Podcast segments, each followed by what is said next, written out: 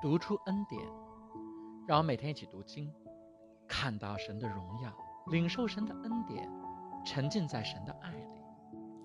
上一次我们讲到了创世纪的第十七章的前两节和第九节，这次我想先拐个小弯儿，放下创世纪第十七章不讲，到新约的罗马书去看一看保罗是怎么评价亚伯拉罕的这段经历的。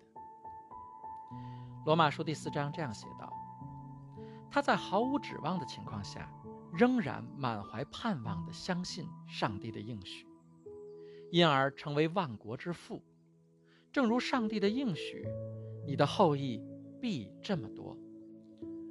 保罗说：“亚伯拉罕相信神的应许，因而成为了万国之父。”亲爱的弟兄姐妹，你知道吗？你相信什么，你就会成为什么。假如你相信自己在神应许的土地上不过是只蚂蚱，你就得不到应许之地，不是因为那地不是你的，而是因为你不相信自己是那地的主人。所以你成为什么，反映了你相信什么。保罗接着说：“那时他将近百岁，知道自己身体如同已死，萨拉也过了生育的岁数，但他的信心仍然没有动摇。”他没有因不信而怀疑上帝的应许，反倒信心更加坚定，将荣耀归给上帝。保罗笔下的亚伯拉罕跟我们上次讲的摩西笔下的亚伯拉罕似乎并不完全一样，因为人本来就是复杂的，人的信心本来就是时而坚定，时而软弱的。摩西记述亚伯拉罕的生平，他忠实地把亚伯拉罕的每一个重要片段都记录下来。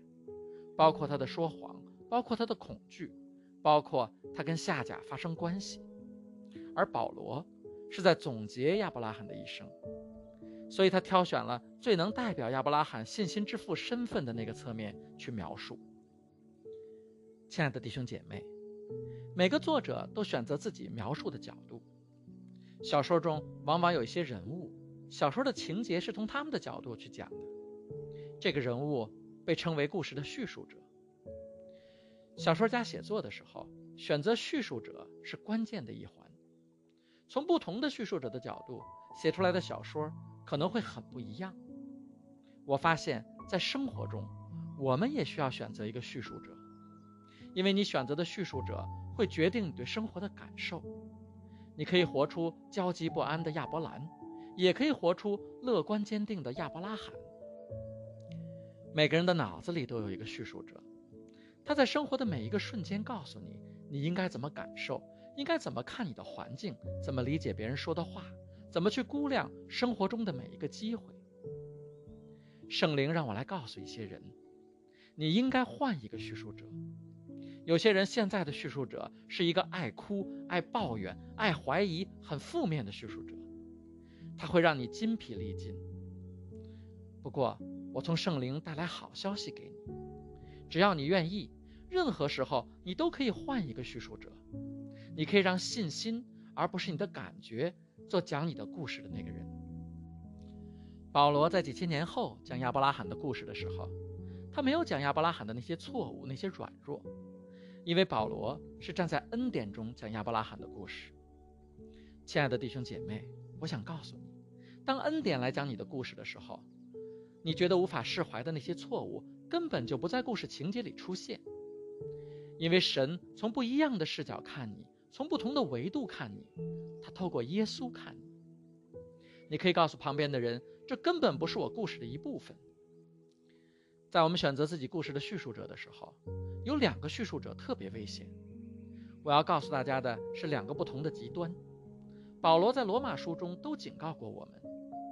一个是完全脱离实际，就像鲁迅笔下的阿 Q 一样；另一个完全没有信心的运行，会给你带来悲观绝望。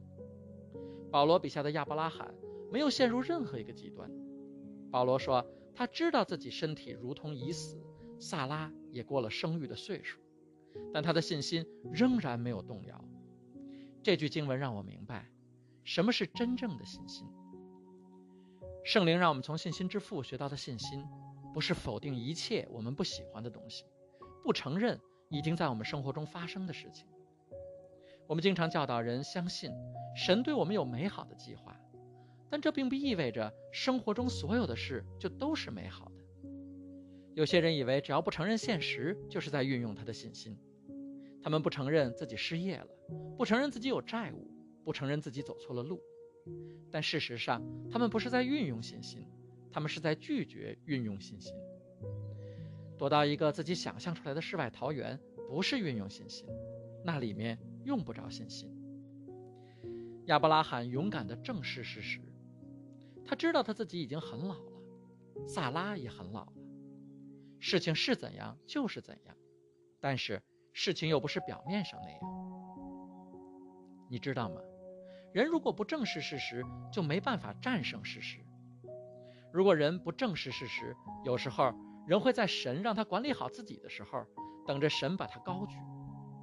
我再说一遍，如果你逃避现实，你可能会在神等着你做出改变的时候，等着神的祝福。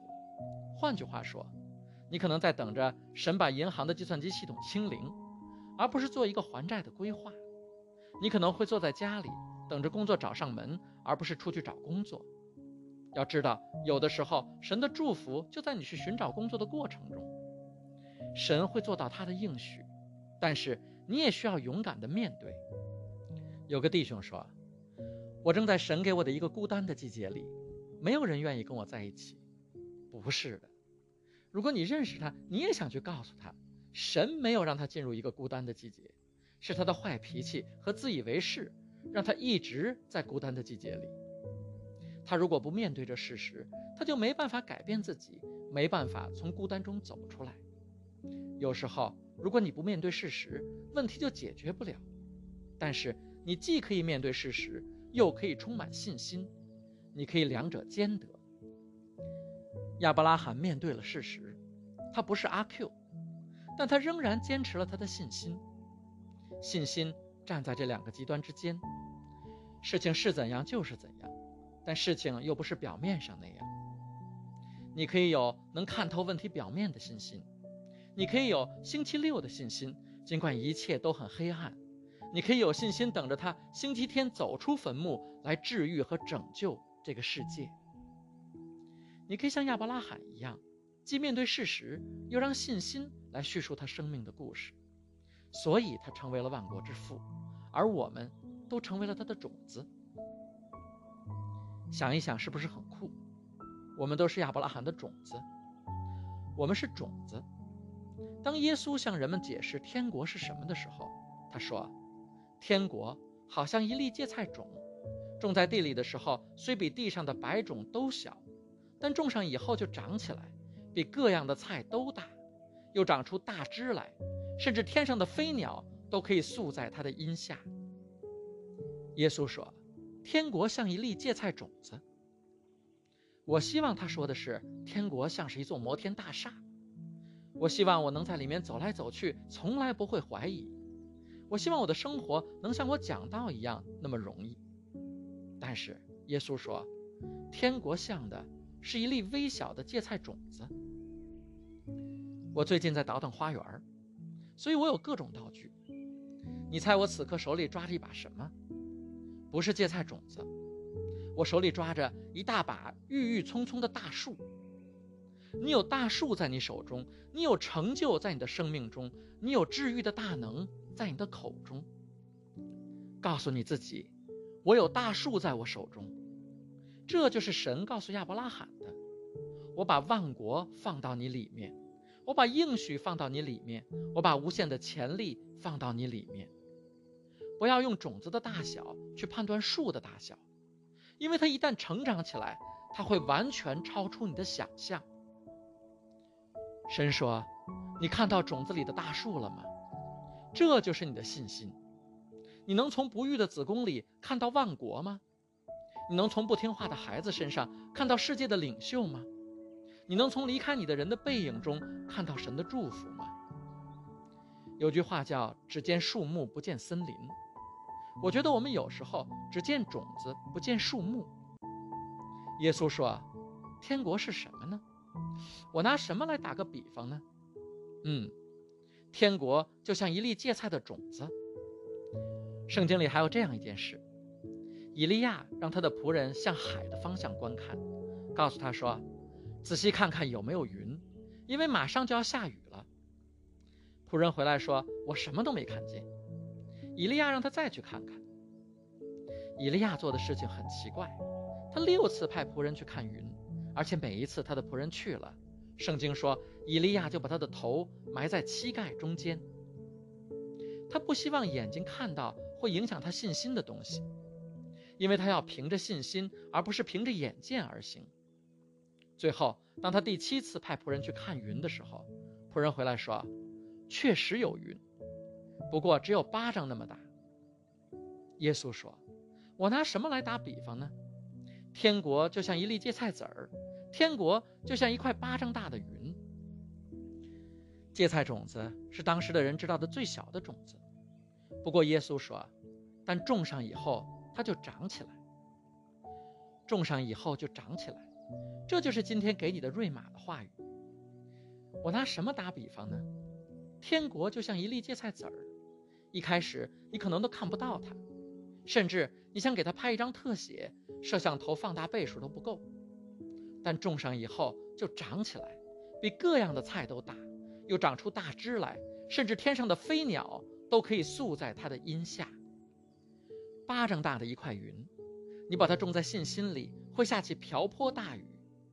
一个小男孩的午餐，你把它放到耶稣手里，能喂饱五千人。一个牧羊的少年人，看起来就像一粒种子。但如果你把它种在扫罗的殿上，在逆境中，它会长成一位伟大的王。神想要告诉你，现在是你种下种子的时候了。假如你愿意凭着信心种下种子，它就会长起来。我感觉到圣灵正在信心里做工，要我把这信心传递给你们。我不知道你相不相信，但是我相信，只需要一瞬间。神就可以用他的话语，在期待着他的心里，种下不会朽坏的种子，成就一个丰收的季节。你一定要接住这种子，你一定要接住这棵树，把它放到你的兜里。它看上去可能很脆弱，看上去就像拿撒勒的一个童贞女，就像现在枯井里的约瑟。但你要明白，那枯井不是枯井，那是种植它的土壤。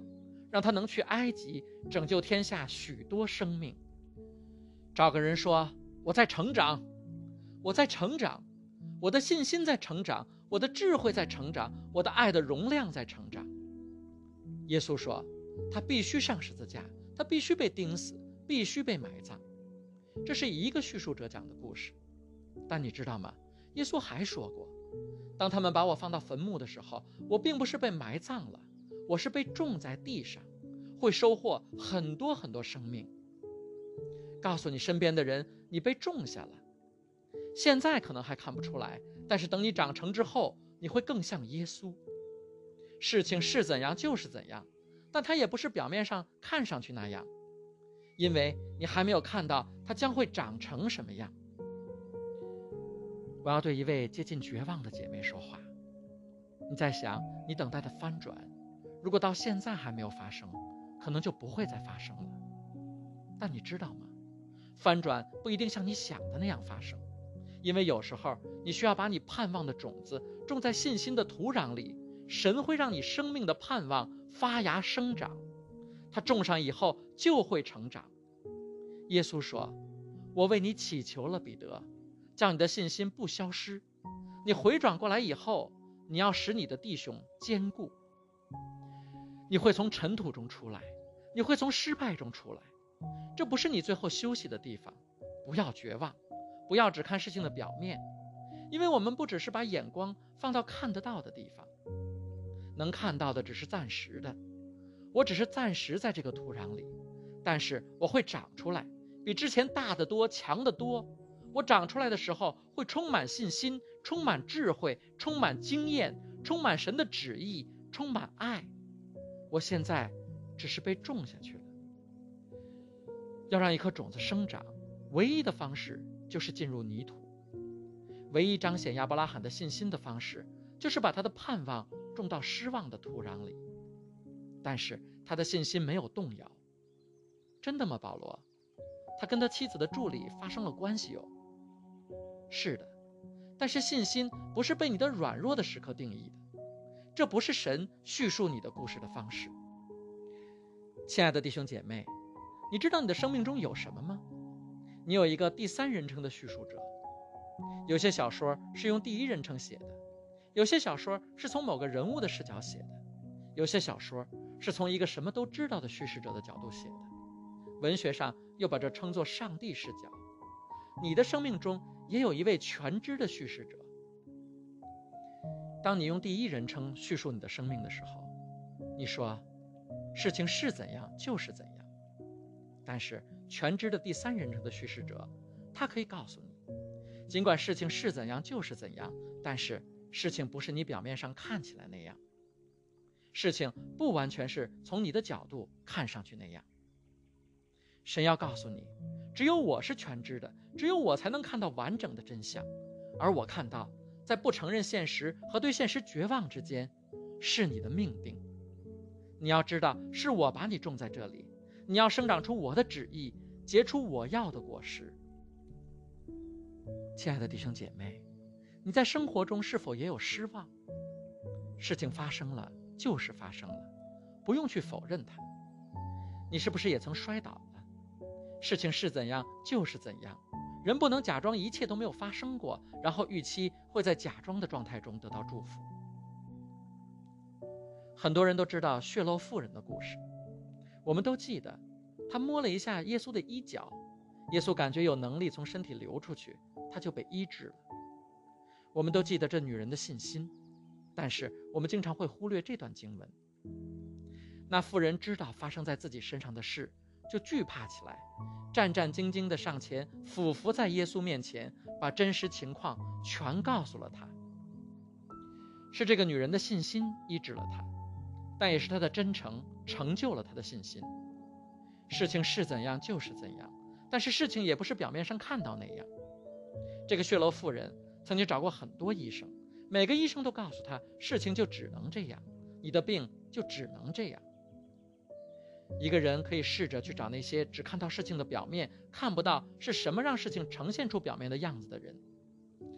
你可以去找各式各样的医生，你可以去找各式各样的朋友，你可以去找各式各样的教会，你可以去建立各式各样的关系。但直到你来到那个真的知道事情本质的人面前之前，你的问题不会根本解决。所以，神今天让我来告诉大家两件事：从逃避现实的地方走出来。别回避，你可以说：“我觉得很孤单，我觉得很失望。”但是不要随便跟任何人说。如果你跟大力拉说，你可能会发现自己醒来的时候头发没了。你要跟神说：“我感觉现在没有人能理解我呀，耶稣。”你可以跟他说。不过，当你告诉神你的感觉的时候，别忘了让他告诉你该怎样凭信心而行，怎样在信心中。勇敢地去面对它，但是同时，你也要从绝望中走出来，意识到，不管你看到的现实是什么，那不是最后的结局，那只是去到你的未来的一扇门。你不是被埋葬的，你是被种下的。事情并没有结束，你经历的只是过程。事情是怎样就是怎样，但是信心告诉你，事情并不是你表面上看到那样。假如你领受了这句话语，站起来。给神你最大的赞美，亲爱的弟兄姐妹，我要为你祷告。不管生活如何，神给了你能力去面对，他要你勇敢的去面对。你不用被生活吓倒，因为神已经为你谱写了最好的结局。神要把他的应许给你，神要把幸福的生活给你，神要把平安、喜乐、健康、富足给你。是神把你种在这个环境里。因为它会让你生长出来，成为一棵大树，成为一棵能彰显它的荣耀的参天大树，过丰盛而蒙福的人生。祷告，奉我主耶稣基督得胜的名求，阿门。